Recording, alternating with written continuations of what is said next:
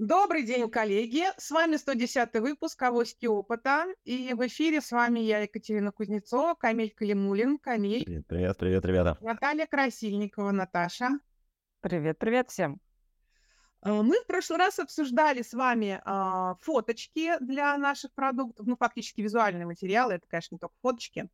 А сегодня мы поговорим про вербальную составляющую, то есть про тексты. А, и опять же, тема наша, как делать тексты а, для продажи. И мы понимаем, что тексты для продажи бывают разные. Это бывает как текст в описании карточки товара. Ну, в прошлый раз мы тоже обсуждали, что фотки бывают как описание а, карточки товара, и фотки бывают как рекламные. С текстом то же самое. Тексты бывают как описательные, также тексты бывают рекламные. Ну, давайте тогда сейчас зафиксируем, что это два разных средства коммуникации – и начнем сначала с карточек товара. Камиль, у меня будет к тебе первый вопрос. Скажи мне, пожалуйста, насколько, во-первых, это важно, да, насколько там нужно быть креативным, а, и вообще, какие у тебя же, наверное, большой опыт со, со своими клиентами. Что все-таки там должно быть? Больше креативное или более конкретное и, угу. или еще что-то интересное? Ну да, в прошлом эфире мы обсуждали визуальную часть, и действительно можно повторить, наверное, несколько раз, что а, визуальная часть очень важна, но а, люди принимают решения не только и чаще всего, не то, э, в основном не только по визуальной части, но и по описательной части. То есть люди, вот обратите внимание сами на себя, когда вы воспринимаете страницу, вы ее вначале так вот посмотрели, и потом начинаете читать. В общем, а, слева направо, сверху вниз. Вот, поэтому это, несомненно, важно.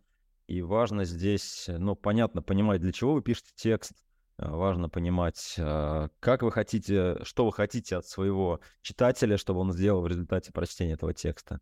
Вот. Но если вот э, взять пока в общем, говоря о том, что важно для написания текста, то, наверное, важно все, но вот если говорить про страницы, например, про посадочные страницы, про карточки товаров, несомненно, первое, о чем нужно говорить, это заголовок или название товара, да, потому что первое, что читает потребитель, это заголовок. То есть если заголовок его не зацепил, то дальше он читать не будет. Поэтому первое, о чем нужно говорить, о том, как писать заголовки и, соответственно, какие должны быть здесь правильные подходы при этом. Дальше, несомненно, человек хочет ознакомиться с товаром, почитать про него, понять, что это за товар, например, да, либо понять, э, если он не знает вообще, как вообще потребность закрыть, то, значит, это какая-то статья, которая про это рассказывает. Соответственно, это разные тексты. Вот, нужно очень четко понимать, на кого вы ориентируете тот контент, который вы пишете. То есть это может быть статья, это может быть описание, это могут быть какие-то технические характеристики, это может быть какой-то э, такой, не знаю, фривольный текст или скрипт, который вы пишете своему клиенту, когда вы с ним переписываетесь там в чатах. Это могут быть разные клиенты, текущие клиенты, новые клиенты. Соответственно, текст — это не э, там данность, вот здесь какая-то идеальная история, которая везде подойдет, вот. Текст — это очень э, индивидуальный продукт, который вам нужно делать, исходя из той задачи, которую вы хотите решить. И, несомненно, это очень важная вещь. Да, спасибо, Камиль. Я подытожу. Значит, тексты бывают, э, тексты бывают разные. Самый, э, самый первый текст, с которым мы сталкиваемся на странице товара, это заголовок. А, и заголовок должен, ну, нужно тоже думать, как его писать. Дальше у нас могут быть статьи, описание товара, технические характеристики – ну и, конечно же, прежде, прежде всего нужно думать о целевой аудитории. Но это мы все время с вами говорим, да, что, а, ребята, подумайте о том, кто покупает ваш товар. Я бы тут еще добавила, что не, не только о том, кто покупает ваш товар, а в какой стадии пользовательского пути он находится, да, на какой стадии покупки он находится. Вот, например, у нас сейчас был очень интересный а, проект, слава богу, закрыли, мы все продали, но проект был достаточно сложный, мы продавали готовые дома, готовые дома с достаточно хорошей комплектацией. Вы прекрасно понимаете, что э, сейчас э, у людей денег стало сильно меньше, чем было, и поэтому дома с хорошей комплектацией – это достаточно высокий ценник. Да, и мы пробовали прошлую стратегию, потому мы уже с этим объектом работали, прошлая стратегия продвижения не сработала. И мы сели, посмотрели, думали, что же делать нам, да, нам же продавать-то надо, дома уже построены, деньги, деньги потрачены. Вот. Мы воспользовались э, такой прекрасной штукой, как э, промстатьи подумали о том, что, наверное, людям нужно помочь, да, вот на, на первом этапе объяснить вообще, зачем им нужно э, да, дом готовый купить, а не строить, потому что, ну, в общем-то, есть такой момент, когда люди думают о доме, они думают, я сейчас построю. да, и, наверное, это будет дешевле. Вот честно скажу, это будет дольше, и не факт, что это будет дешевле, и, возможно, это будет дороже. Вот. Мы написали хорошую статью, это хорошая статья, она прекрасно нам давала трафик, то есть это тоже текст, да, мы просто рассказали о том, как, как выбрать загородный дом, как, вот на что нужно смотреть, какие характеристики, куда идти, и в итоге 40% а, людей, которые дочитали статью, переходили на сайт, очень высокая конверсия, вот, мы сейчас закрыли проект и очень рады. А, к чему я это говорю? Тексты бывают разные, как Эмиль сказал, да, бывают статьи, причем статьи могут быть как у вас на сайте, как в вашей карточке товара, да, так статьи могут быть внешние, и на этом этапе вы, может, помогаете человеку принять решение, и он уже потом придет к вам. Хотя, возможно, он о вас, про вас не знал, но на этом этапе решения он просто присматривался к каким-то моментам. Наташ, я давай тогда сейчас тебе э, задам вопрос. Э, все-таки вот скажи мне, что вот, ну, заголовок, статья, описание – что ты выбираешь, креативное или конкретное, да, или что-то, может быть, у тебя недавно было классного креативного, о чем ты хочешь рассказать, прям что цепь зацепило, или лучше все-таки конкретно какие-то вещи указать, вот какой, куда э, сделать чашу весов? Ой, слушай, какой вопрос. Это на самом деле очень сильно зависит от того, зачем я э, нахожусь на страницах магазина. Да, то есть если вот предположить, что это не просто какое-то пребывание в пространстве, а, интернета или в пространстве офлайнового магазина, да, я не просто там зашла прогуляться, условно говоря, у меня все-таки есть намерение что-то купить, да. Вот если предположить, что я нахожусь уже в точке выбора конкретного товара, конкретной позиции, то я хорошо знакома с брендом, то, наверное, меня будет уже больше интересовать э, такой рациональный поиск и, собственно говоря, рациональные характеристики описания. Если я далека от точки выбора, то есть, условно говоря, я нахожусь в самом начале, я вообще не совсем уверена, что я сейчас что-то собираюсь покупать, да, mm-hmm.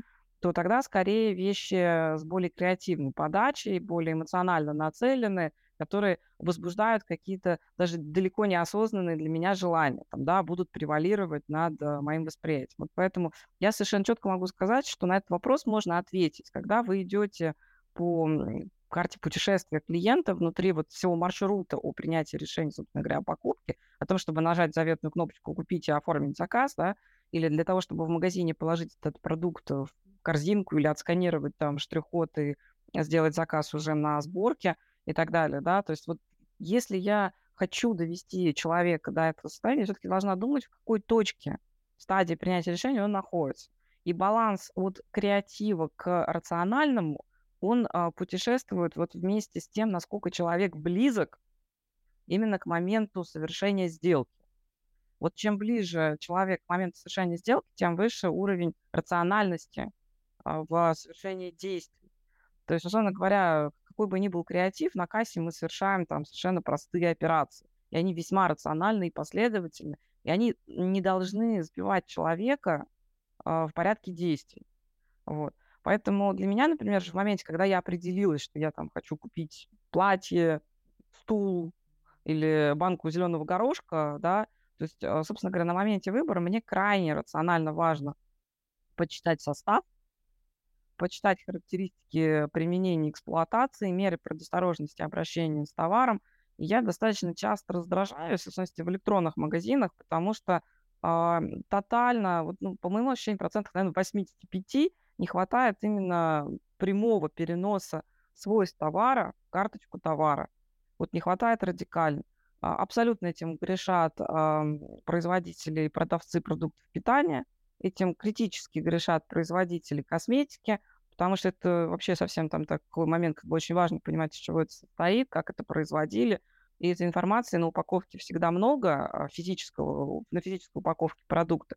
А вот, в, например, в электронные среды она не переносится. Я часто наблюдаю ситуацию в офлайн магазинах когда приходят люди и товар ориентирован на возрастные категории, например, там 40 плюс, да, и шрифт на упаковке со всеми техническими характеристиками, там, ну, примерно третий минус, то есть его не видно. И большинство магазинов, например, не предоставляет средств прочтения. Да.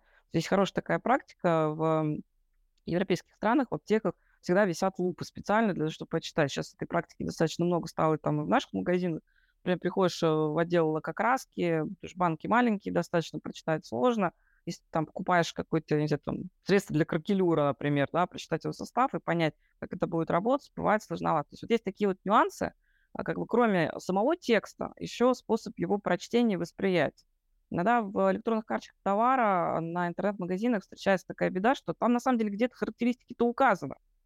Вот. Но магазины, например, грешат такой штукой. То есть сверху одна крупная картинка, под картинкой заголовок, который ты вообще уже не видишь, потому что картинка забрала все восприятие, внимание, да, потом проваливается там три строчки, нужно куда-то кликнуть, чтобы раскрыть описание, еще ниже будут характеристики, и между описанием и характеристики они тебе впахивают какую-то рекламу дополнительного продукта.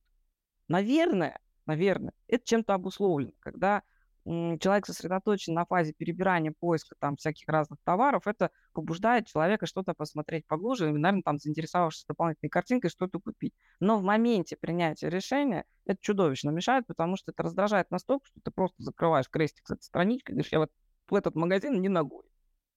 Ну, то есть, и... опять же, то же самое, что ты сказала, что стадия принятия решения покупки должна диктовать все, что видит человек в этот момент, да, и таким образом формируется текст.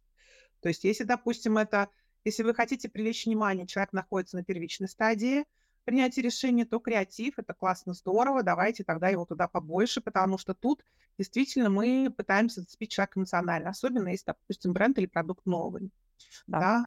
А если человек уже выбирает, уже дошел до вашей карточки, то там нужно, чтобы был баланс между размером э, названия, э, размером картинки, технических характеристик, описания – очень важный состав, тут я полностью поддержу.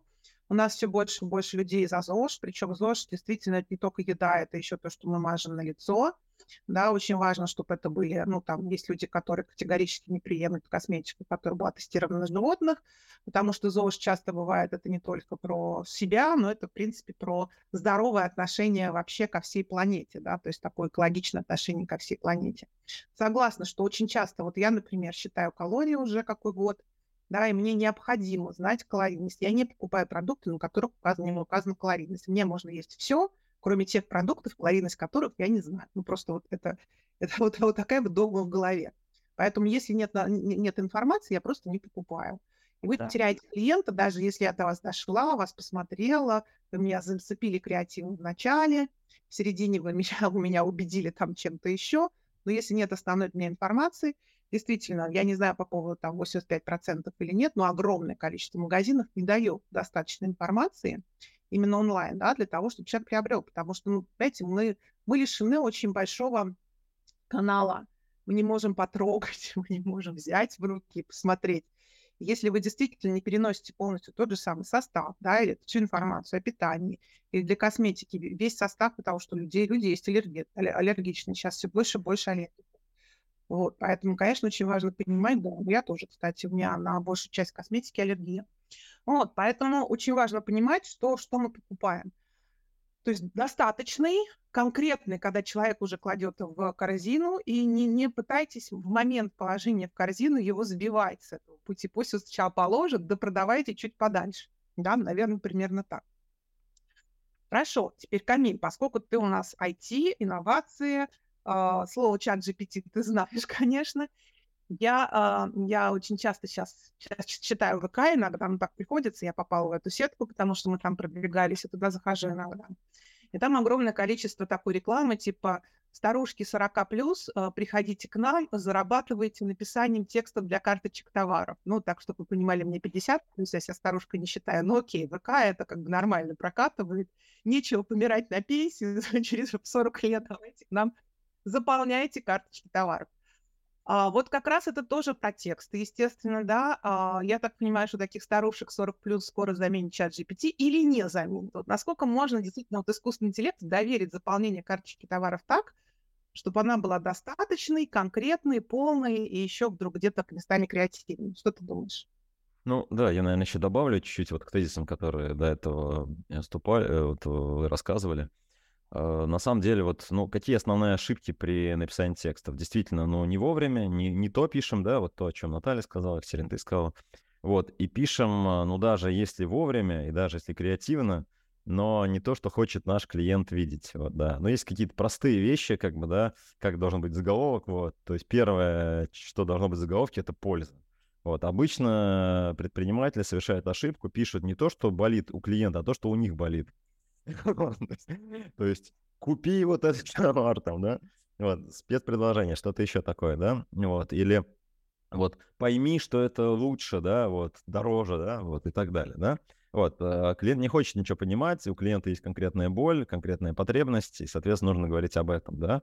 Вот, он не хочет э, понимать, почему ему надо купить дороже, он хочет понимать, а, как э, ему закрыть то, что он хочет действительно сделать. И это большой пласт текста, который, вот, изменение вот этой одной опции – вот, существенно изменит конверсию ваших текстов. Просто вот, ну, все, что я вижу, там половина текстов, они не обладают вот этим вот простым свойством полезности для клиента и, и ну, как бы не исходят из того, что действительно болит у клиента.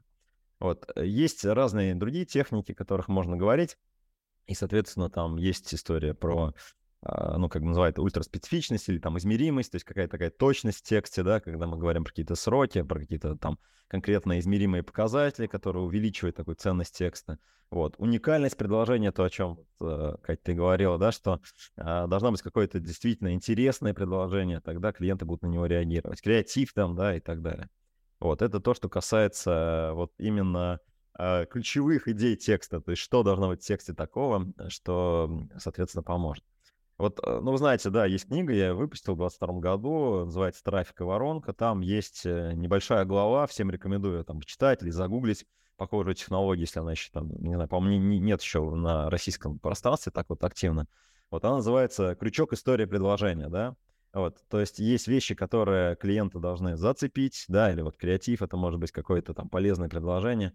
Есть определенная история, в которой должен погрузиться клиент, и, соответственно, интересно, когда, да, есть какая-то история выбора, там, какой-то клиент и так далее. И должен быть следующий переход на следующую стадию, когда мы переводим его, например, там, на следующий этап. Предложение — это не обязательно купить сейчас дом прямо сейчас, да? Вот предложение, там, не знаю, посмотри наш каталог, посмотри, там, не знаю, предложение, а, там, узнай больше, там, предложение, почитай еще вот этот материал и так далее, и так далее, да?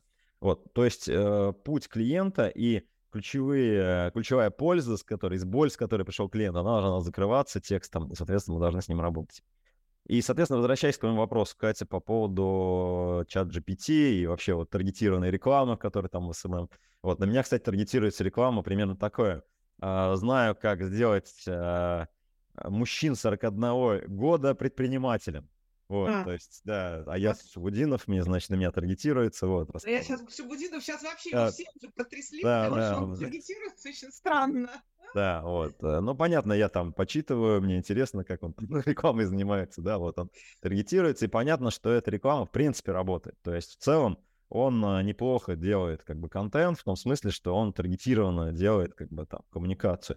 Ну, понятно, там, какой-то Камиль, который уже является предпринимателем, но увидел, увидел, как бы, да, то есть, ну, посмеялся, там дальше пошел. А остальные, в принципе, на них это может среагировать. Вот, поэтому, в принципе, конечно, ну, таргетированная коммуникация — это первое, о чем нужно говорить. То есть кому вы этот текст показываете. По поводу автоматизированных текстов. То есть действительно сейчас есть много возможностей создавать этот текст. Раньше были тоже возможности такие, там SEO-биржи были, например, да, вот, были какие-то другие такие генераторы текста, да. Вот, текст стал лучше, то есть действительно его можно генерировать. Вот. Но если вы не понимаете, какой должен быть текст, то есть э, чат GPT это не панацея, то есть он не напишет за вас а, или не, за, не знает, кому вы хотите, да, если вы не знаете, то он тоже не знает, кому вы пишете текст, и, соответственно, какая целевая там история заложена в этот текст, и какой там дальше офер, то есть в пути клиента должен произойти, вот, поэтому это можно использовать как вспомогательный инструмент, но маркетинг, э, ну, пока вот он не автоматизирован, да, нейросетями, то есть пока не умеет понимать до конца клиент, вот, поэтому вам нужно с этим самим разбираться. То есть, э, но генерировать текст какой-то можно, вот, если вы, например, не хотите или не умеете, или думаете, что это лучше, вот, но я могу сказать, что чаще всего хорошие тексты получаются не те, кто там являются копирайтерами, а те, кто хорошо понимает свою аудиторию и разговаривает с ней на одном языке. Вот, потому что это касается не только наполнения текста, это касается и оборотов, и семантики, это касается, ну, компонентов текста, понимаете? То есть какой-то оборот, который человек такой читает и понимает, что это про него, понимаете? И все, и коммуникация срабатывает. Вот я был на, вчера на выставке, и там, ну, есть разные решения для селлеров, вот. И у них прям они начинают, такой, мы сами селлеры, мы делали софт для себя. Все, и ты сразу этому веришь. Вот, о, ну если для себя, значит, там что-то нормальное, а не так, что там какие-то айтишники написали, не понимающие меня, да? Вот, то есть текст, э, ну, это как бы такая вот субстанция, которая должна быть очень близка, и вот мы с вами разговариваем на одном языке, мы себя понимаем, вот, хотя язык вроде бы русский, на котором мы разговариваем, но а, тот, который мы используем, да, вот а, в наших коммуникациях, он всегда какой-то свой, да, вот, и язык э, офтальмолога не похож на язык, например, разработчика или не похож на язык селлера или продавца, да, это разные языки, поэтому нужно понимать, на каком языке мы говорим. Вот, поэтому э, используйте, конечно, разные средства, но маркетинг никто не отменял. Ну, по поводу крючка а, истории и предложения, я думаю, что Камиль уже все прекрасно знают, потому что мне, по крайней мере, реклама именно в ВК попадается по такой структуре. То есть тебе плохо, ты нищая, пенсионерка. Посмотри, как классно. Классная история. Такая же, как ты. Да, сейчас, вот сейчас я расскажу историю, как одна там ну, красавица в Турцию регулярно ездит и шубки носит, и вот сейчас ты скоро будешь такой же.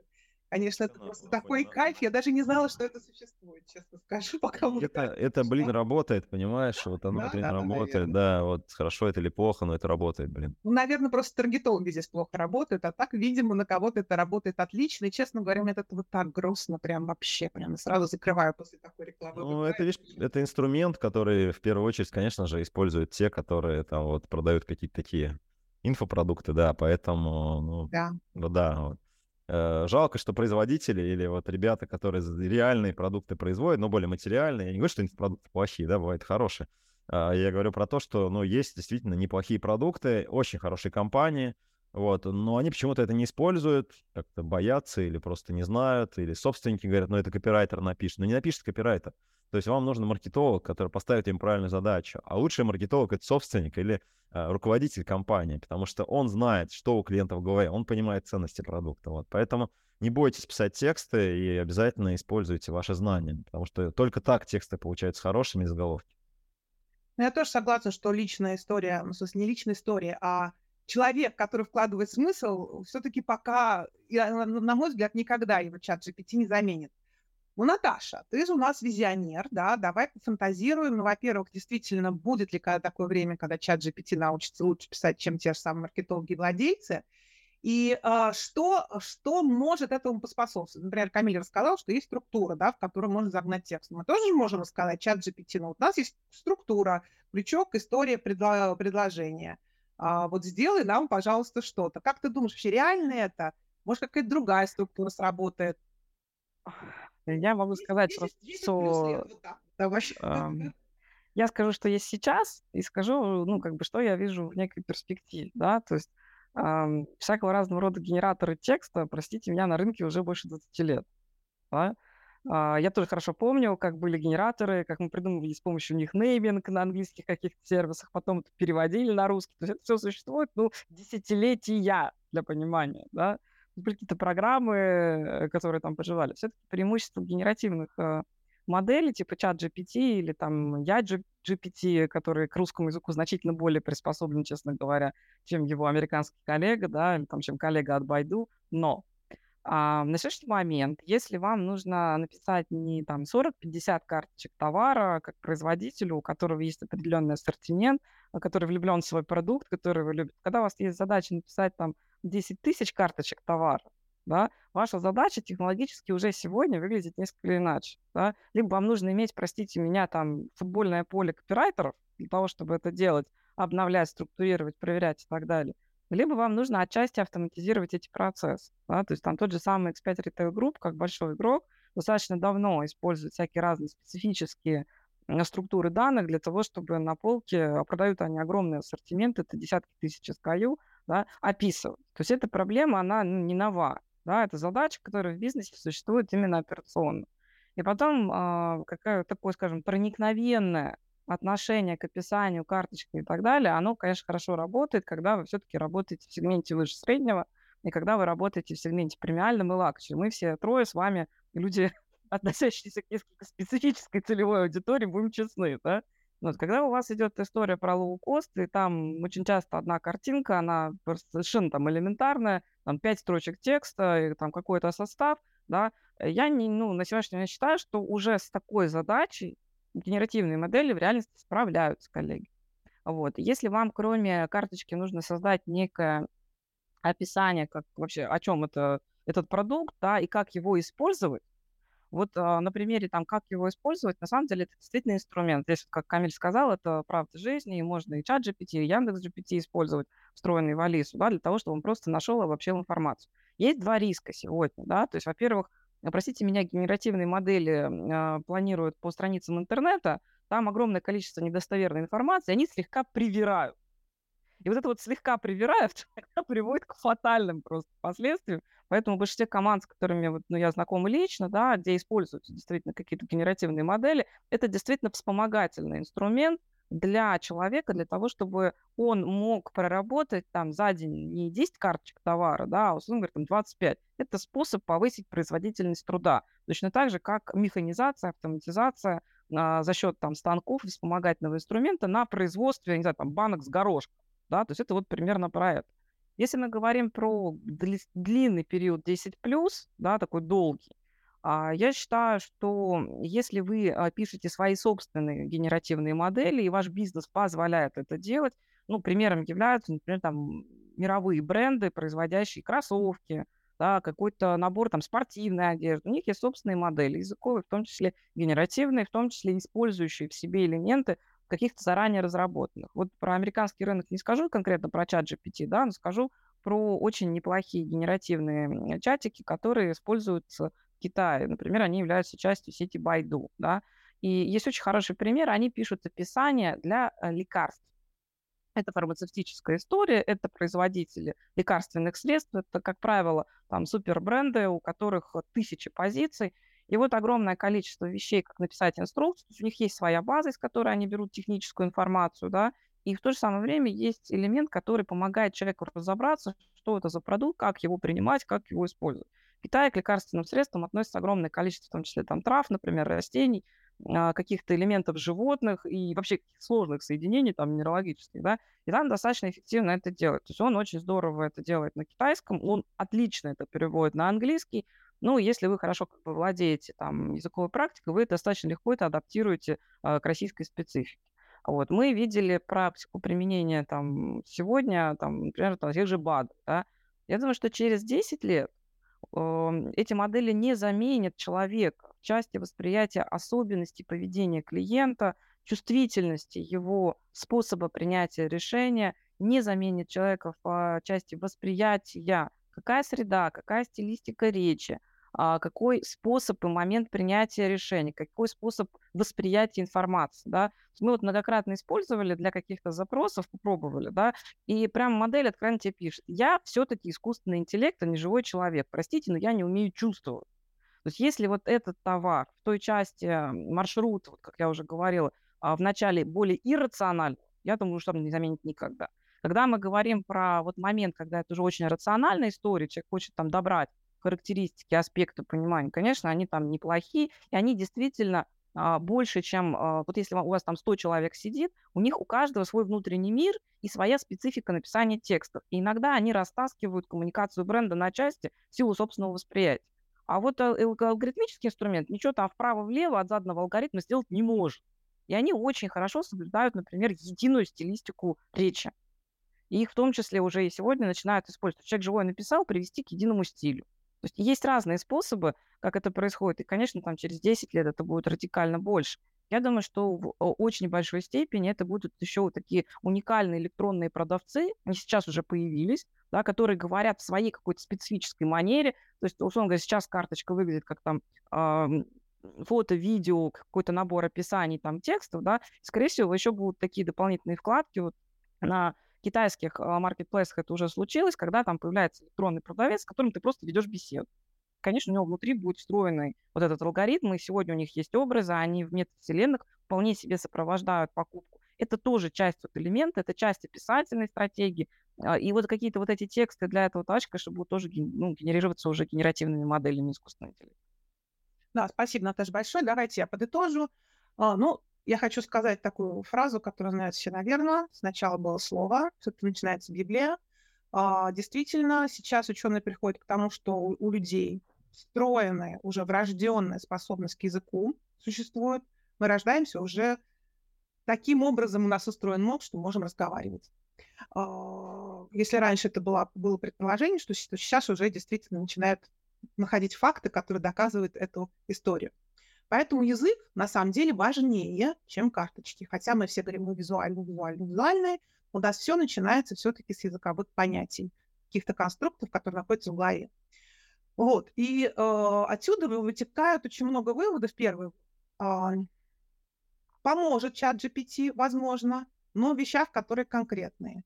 Для того, чтобы э, делать что-то интересное, классно, креативное, Наташа вот нам рассказала, что вряд ли. Я с ней тут соглашусь, да, потому что действительно креативная история, она цепляет чувства очень часто, пока искусственный интеллект чувствовать не научили, и я, честно, не очень могу себе представить, чтобы интеллект мог чувствовать, потому что интеллект — это про логику, а чувство — это про что-то другое. Вот. А, что делать вам с текстом? Ну, опять же, маркетинг никто не отменял. Текст вы пишете под те задачи, которые сейчас требуются на данном этапе пути клиента. Если вы с ним только что знакомитесь, он должен быть определенным. Если вы уже попытаетесь его убедить, он должен быть определенным. Если вы ему уже продали и осталось всего лишь выбрать одну из двух, трех, четырех моделей, это тоже совершенно уже конкретика. И вот тут, как Наташа говорит, можно подключать чат GPT, он хорошо он пропишет характеристики технический состав и все остальное. То есть э, ни копирайтер, ни чат GPT вам не заменит маркетолога, который все-таки определит, когда и как общаться с вашей целевой аудиторией на разных этапах коммуникации и контакта с ней. Желаю вам удачи в написании текстов. Надеюсь, что теперь стало немножко попроще э, понимание того, каким образом подходить к тому или иному описанию, будь то реклама, карточка товара, статья и что-то еще. До встречи, коллеги. Желаю вам хорошего дня. Удачи. Зарабатывайте больше.